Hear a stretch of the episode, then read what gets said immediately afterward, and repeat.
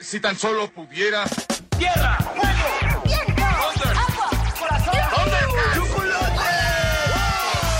Cartuneando. Soy el marajá de poca Tengo un cañón en el cerebro. ¿Mataron a Kenny? ¿En serio? ¿Dónde está? Cartuneando.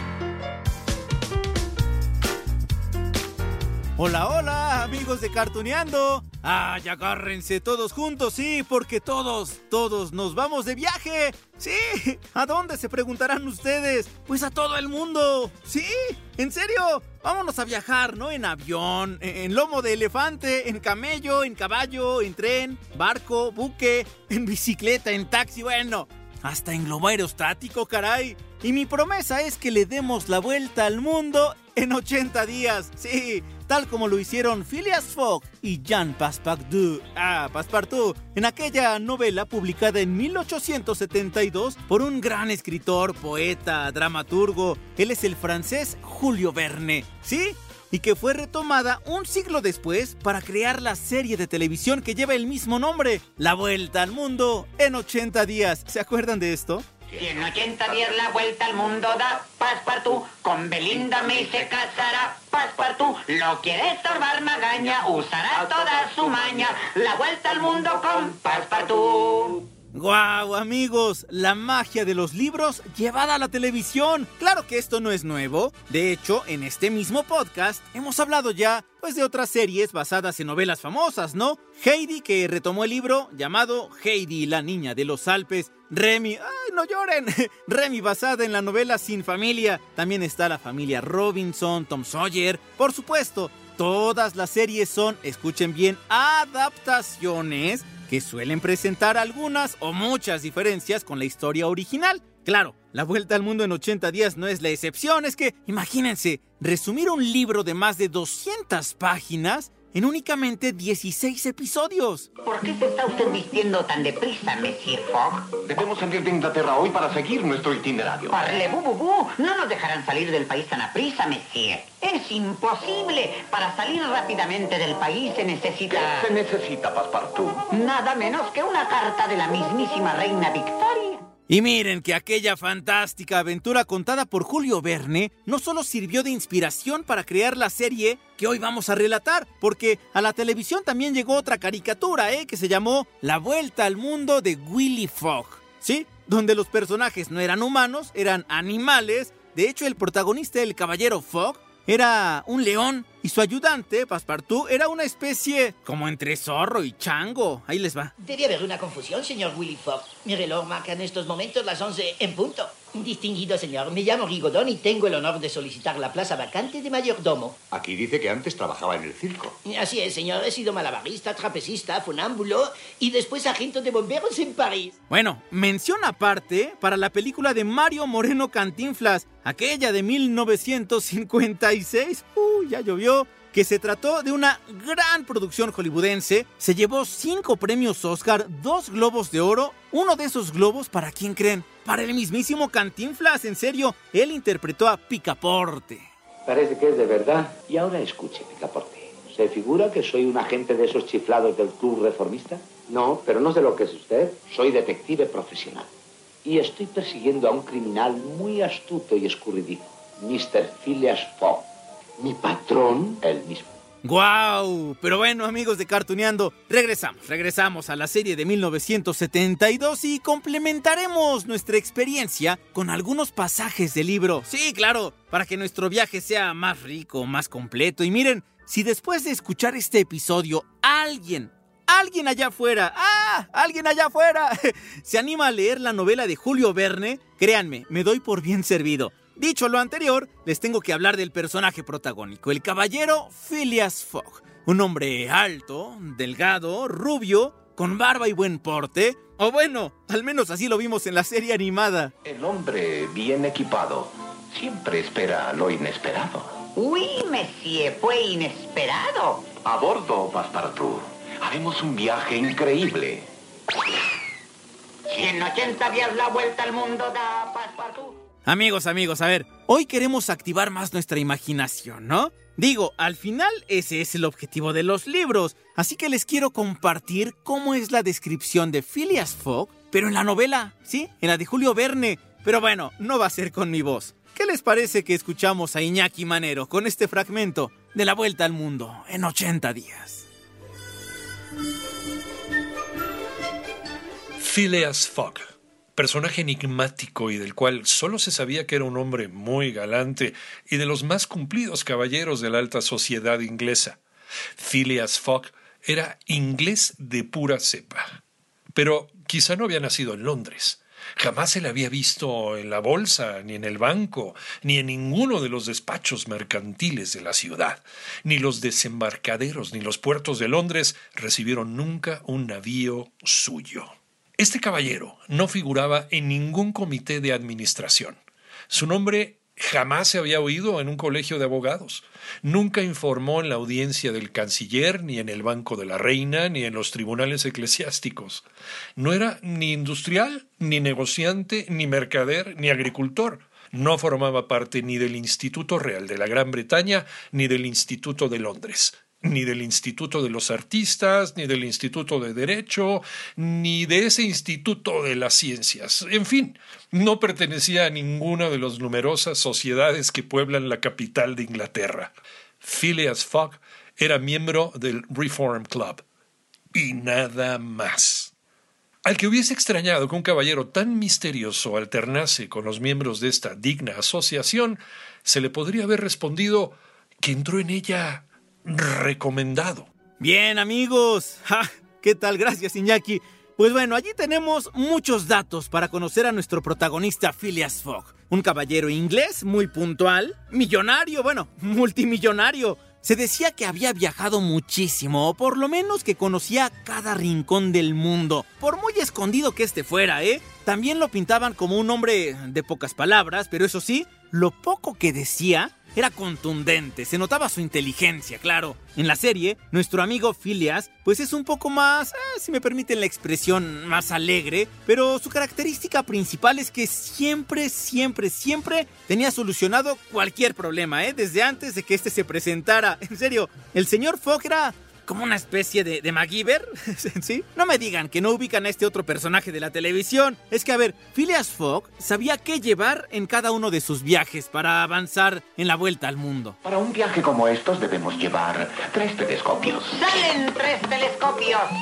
No necesitamos un tercer telescopio. Pero puede hacernos falta, Passepartout. Mira, guarda este mantel, una soga cuatro ruedas y un enorme cohete. Y quien siempre le ayudaba era Picaporte. Sí, así se llamaba en la novela, aunque en la serie el ayudante fue nombrado más bien como Passepartout, era el nombre que más utilizaba. Oigan, por cierto, ¿saben qué famoso actor le prestó voz en la serie animada? ¿Le suena? Ya, ya lo escucharon hace ratito, ¿no? El gran Tata Arbizu, el legendario Jorge Arbizu. En los años 60, 70, 80, bueno, le prestó voz a infinidad de personajes animados y allí está, Passepartout. Oui, Monsieur Fogg, y esta vez aprendí bien la lección. Dudar de la suerte antes de ganar puede costarte la carrera que acabas de empezar. Pe, pererepe. Ay, que ya la mía. Ay. Bien, amigos de Cartuneando, ese personaje, Passepartout, era una pieza clave en todo este relato porque es él el que salva pues el pellejo de nuestro protagonista en diferentes ocasiones. Miren, pareciera que es un hombre menos astuto que Phileas Fogg, pero claro, tenía otras habilidades. En el libro era mejor conocido, ya les decía, como Picaporte por su tamaño, él lo va a contar ahorita, y además, cuando se presenta ante su jefe, el señor Fogg, se describe a sí mismo como un trabajador francés de nombre Jean Passepartout, a ver si me salió, ¿no? Y explica el porqué de su apodo. Sí, vayamos a ese pasaje del libro de Julio Verne, pero ahora en voz de Alfredo Romo.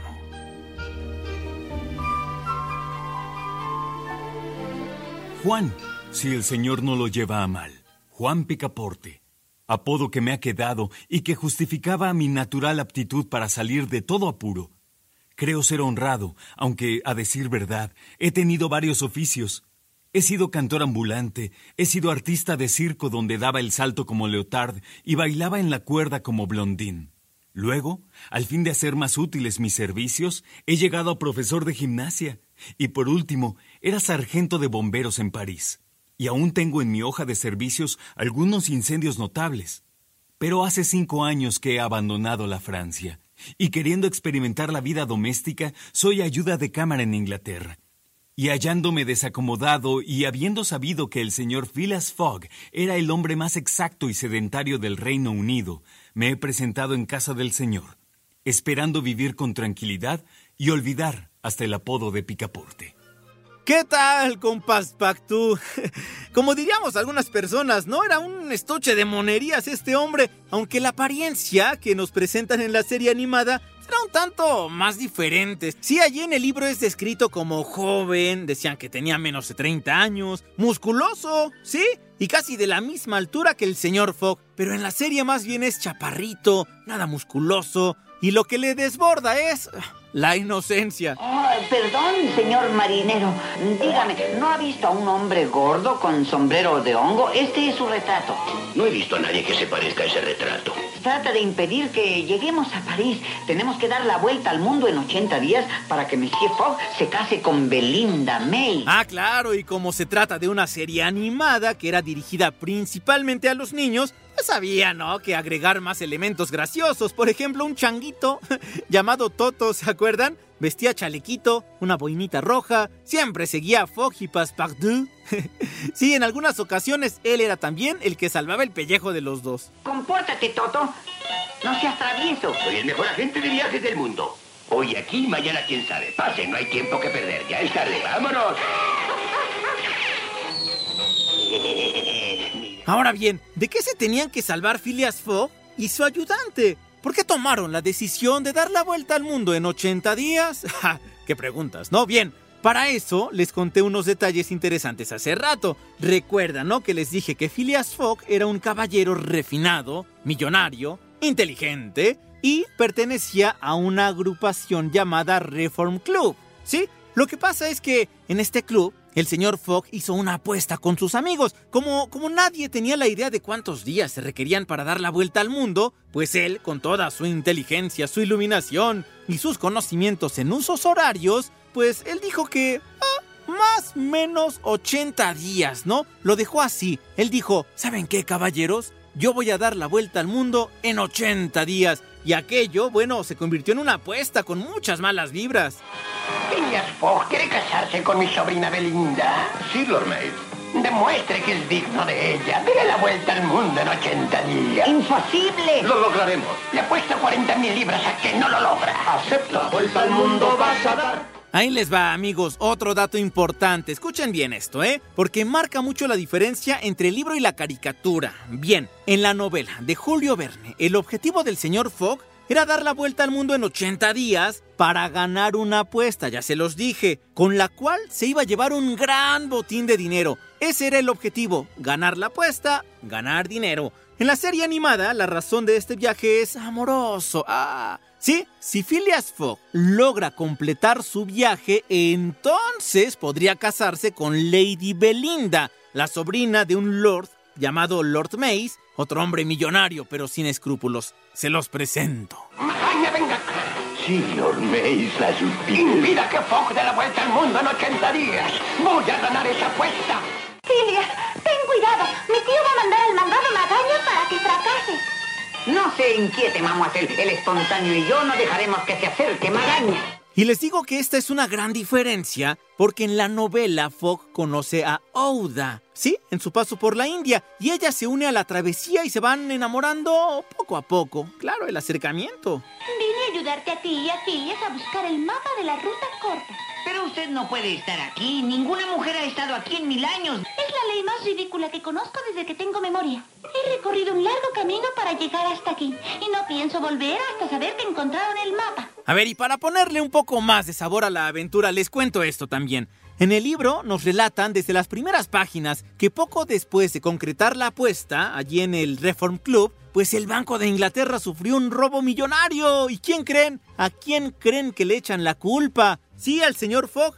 Así que bueno, enviar un agente llamado Flex a, a seguirlo por todo el mundo para que investigue si de verdad este noble caballero, el señor Fogg, había robado el dinero del banco. Bueno, todo eso pasa en el libro, porque en la serie animada, bueno, se hicieron unas cuantas adaptaciones, quitaron por ejemplo el asalto del banco, no existe el agente Flex, lo cambiaron más bien por un tipo llamado Magaña. Esto de la maña de Magaña, ¿se acuerdan? Bueno, era el tipo de villanos chistoso, que siempre todo le sale mal, que bueno, da más pena que terror, ¿no? Ahí les va, para que nos divierta un poco. ¿Tiene algún plan, señor Magaña? Que si tengo un plan, que si tengo un plan... Eh, ¿Lo tengo? Claro que tengo un plan, señor Magaña. ¿Cómo no? Arruinaré a ese Fogg. Otro cambio interesante es que en la serie animada, Phileas Fogg se reúne con la reina de Inglaterra, sí, para solicitarle permiso de salir de viaje y recorrer el mundo. Al principio en la serie hay un embrollo con Magaña y sus mañas, ah, y nuestros protagonistas llegan tarde a la cita, sí, así que la reina primero no les quiere dar el permiso para viajar, sin embargo, Fogg y Passepartout se las ingenian, les digo que siempre se salían con la suya. Mil disculpas, Majestad, pero el retraso fue involuntario. Humildemente pedimos que nos perdone. Hmm, no sé qué pasa con la juventud hoy en día, pero veo que le avergüenza su retraso. Y ya que lo que pide es razonable, se lo concederemos. Le daremos la carta. Y así comienza el viaje, primero en carroza con todo y caballos, después por ferry para salir del Reino Unido, después en ferrocarril para recorrer una parte de Europa, de Asia. Ah, claro, el ilustre caballero y su ayudante deben tomar fotografías de todos los lugares que visitan, porque así es la prueba que van a presentar del recorrido por el mundo, sino como les iban a creer a ver. Por ejemplo, esto pasa en Italia. Listo, caballeros. Es magaña, maña de magaña. Tienes razón, chiquillos, no llegarán al palacio a tiempo. ¡Ay! ¡Ay, parle, bu, bu, bu! Estamos perdidos. ¿Qué podemos hacer ahora? Terminar el té, por supuesto. Pero, Messi, tenemos que... Y el viaje, tanto en el libro como en la serie, tiene sus retos, ¿eh? Imagínense, no solamente implicaba el cambio de medio de transporte, ajustarse a los horarios sin contratiempos, sino que también esos socios malvados del Reform Club, donde se hizo la apuesta del viaje, pues trataban de impedir que se cumpliera el objetivo de dar la vuelta al mundo. En la caricatura la intención era la misma, ¿no? Que no llegara Filias a su destino, pero tuvo ciertos cambios porque el encargado de ponerle el pie en todos los países, ¿quién era? Las mañas de Magaña. Y en algunas ocasiones el mismísimo Lord Mace se hacía presente para que Phileas fallara y no ganara la apuesta y no se casara con su sobrina. Con que ya llegó al norte de Grecia. Pues debo impedir que llegue a Atenas o dejo de llamarme Lord Mace.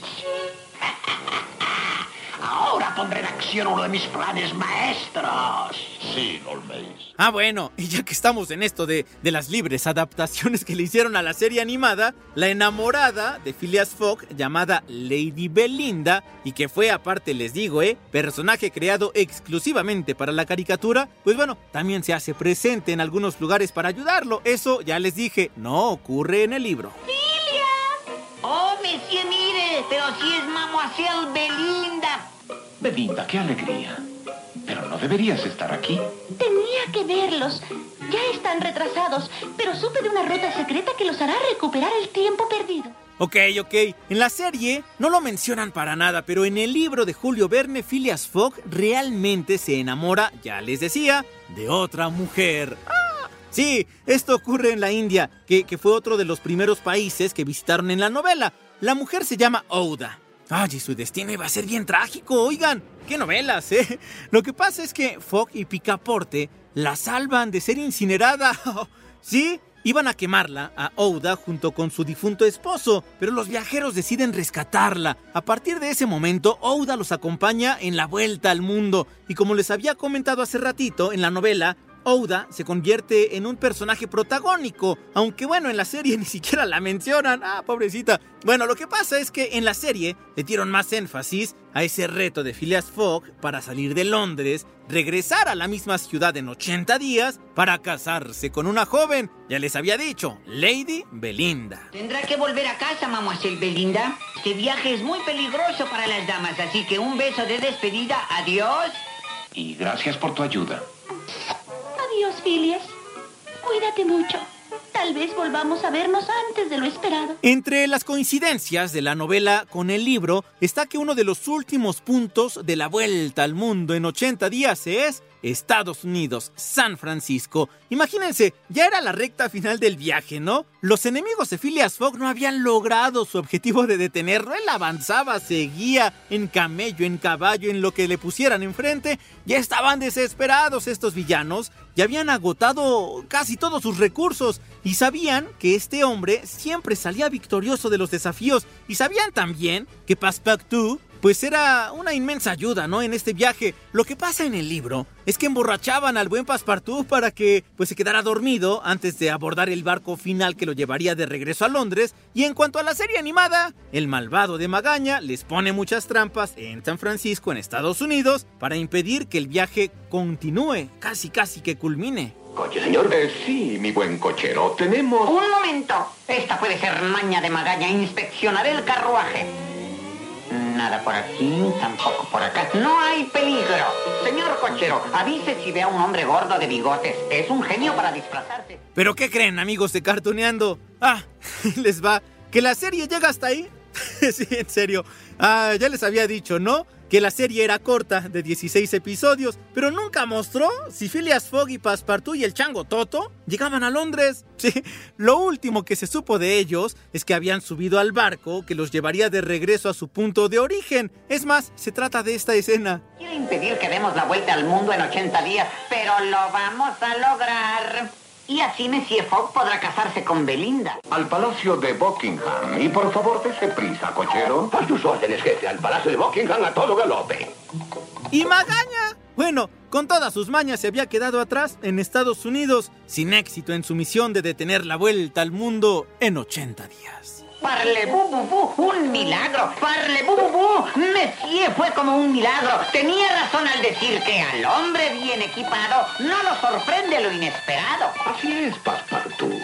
El hombre bien equipado siempre espera lo inesperado. Ay, por supuesto, ¿no? En el libro existe un final más emotivo, sino que chiste, con más aventura, incluso con más adrenalina, porque resulta, amigos, que nuestro protagonista piensa que llegó tarde, ¿sí? Que había perdido la apuesta de regresar en 80 días después de su partida. Es más, es más, para que vivamos la magia de las letras, Aquí les va la parte final de este libro escrito por Julio Verne. ¿En voz de quién? Se preguntarán ustedes. De Pauji, Paulina Jiménez. Adelante, Pau.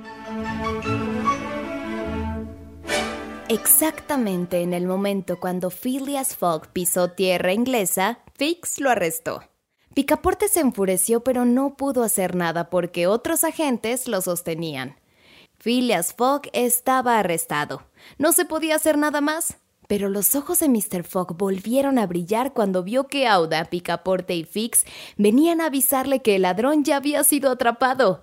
Entonces Mr. Fogg con las dos manos le pegó en la cara a Fix porque lo merecía. Al salir de la cárcel tomaron un expreso al Reform Club.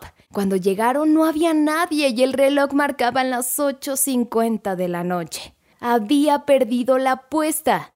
Debía llegar el sábado a las 8.45 pm.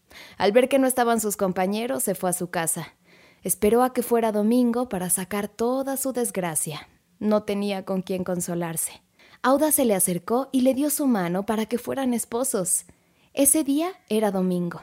Mandó a llamar a Picaporte para que al siguiente día, que era lunes, fuera con su amigo para organizarle una boda. Pero era imposible hacerlo mañana lunes porque al día siguiente era domingo y no lunes, y el día que llegaron era viernes, no sábado. Picaporte le compartió esto. Mr. Fox se sorprendió al oírlo. Esto solo pudo pasar porque iban hacia el norte, al encuentro con el sol. Entonces pasaban más rápido los días para ellos. Solo tenía 10 minutos para llegar al Reform Club y echó a correr. Llegó exactamente a las 8.44 pm con 57 segundos el día sábado. Había una multitud afuera.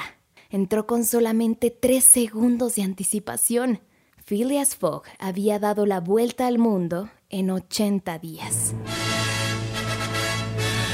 ¿Ya lo ven, amigos de Cartuneando? Por supuesto que las series animadas tienen su magia. Siempre lo vamos a celebrar en este podcast, pero muchas veces esas series nos invitan pues a adentrarnos en otros mundos, ¿no? A ver, por ejemplo, Para quien nos encantó los Caballeros del Zodiaco, quizá nos animamos a leer un poco de la mitología griega, de la romana, hasta de la escandinava. Otros más, por ejemplo, habrán leído mangas japoneses y espero que muchos de nosotros hayamos leído los libros en los que están basadas series como Remy, como Heidi, ya les dije. Y hoy, hoy el objetivo es que este capítulo dedicado a la vuelta al mundo en 80 días es que nos acerquemos a la literatura de Julio Verne, que además escribió 20.000 leguas de viaje submarino, La isla misteriosa, Viaje al centro de la Tierra, hasta la película también, ¿no? Leer, leer amigos, es magia. Así que sí, magia en las series animadas, magia en las caricaturas, pero mucha magia también en los libros. Los invito a leerlos, de verdad, adentrémonos al mundo de las letras y van a ver